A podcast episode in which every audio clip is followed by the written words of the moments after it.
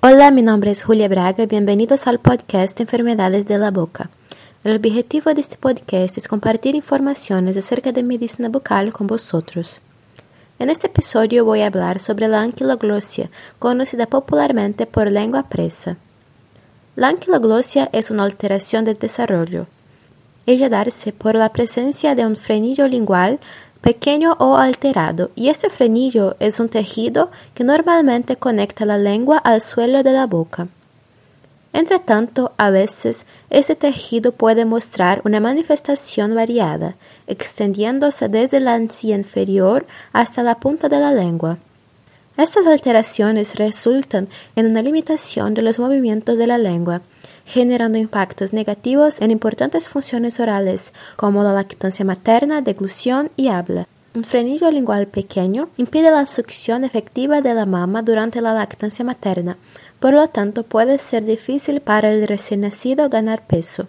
Causa dolor y fisura en los pezones y frecuentemente lleva al destete temprano. Alrededor de los seis meses de edad, durante la introducción de comida, la anquiloglosia no diagnosticada y no tratada limita los movimientos de mascar y deglución. Comidas sólidas no son toleradas por el bebé, que ahógase fácilmente.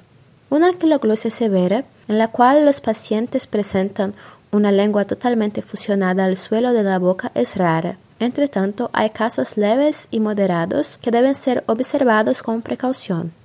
Por lo tanto, es esencial que la anquiloglosia sea diagnosticada en los primeros días de vida y tratada cuando hay prejuicio funcional. Es importante decir que la anquiloglosia puede ser diagnosticada y tratada en cualquier fase de vida.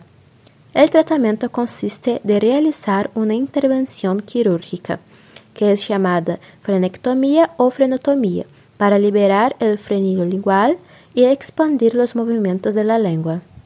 El audiólogo el dentista pediátrico, los pediatras, consultores de lactancia materna enfermeras son los profesionales que generalmente están directamente ligados al diagnóstico temprano de la anquiloglosia.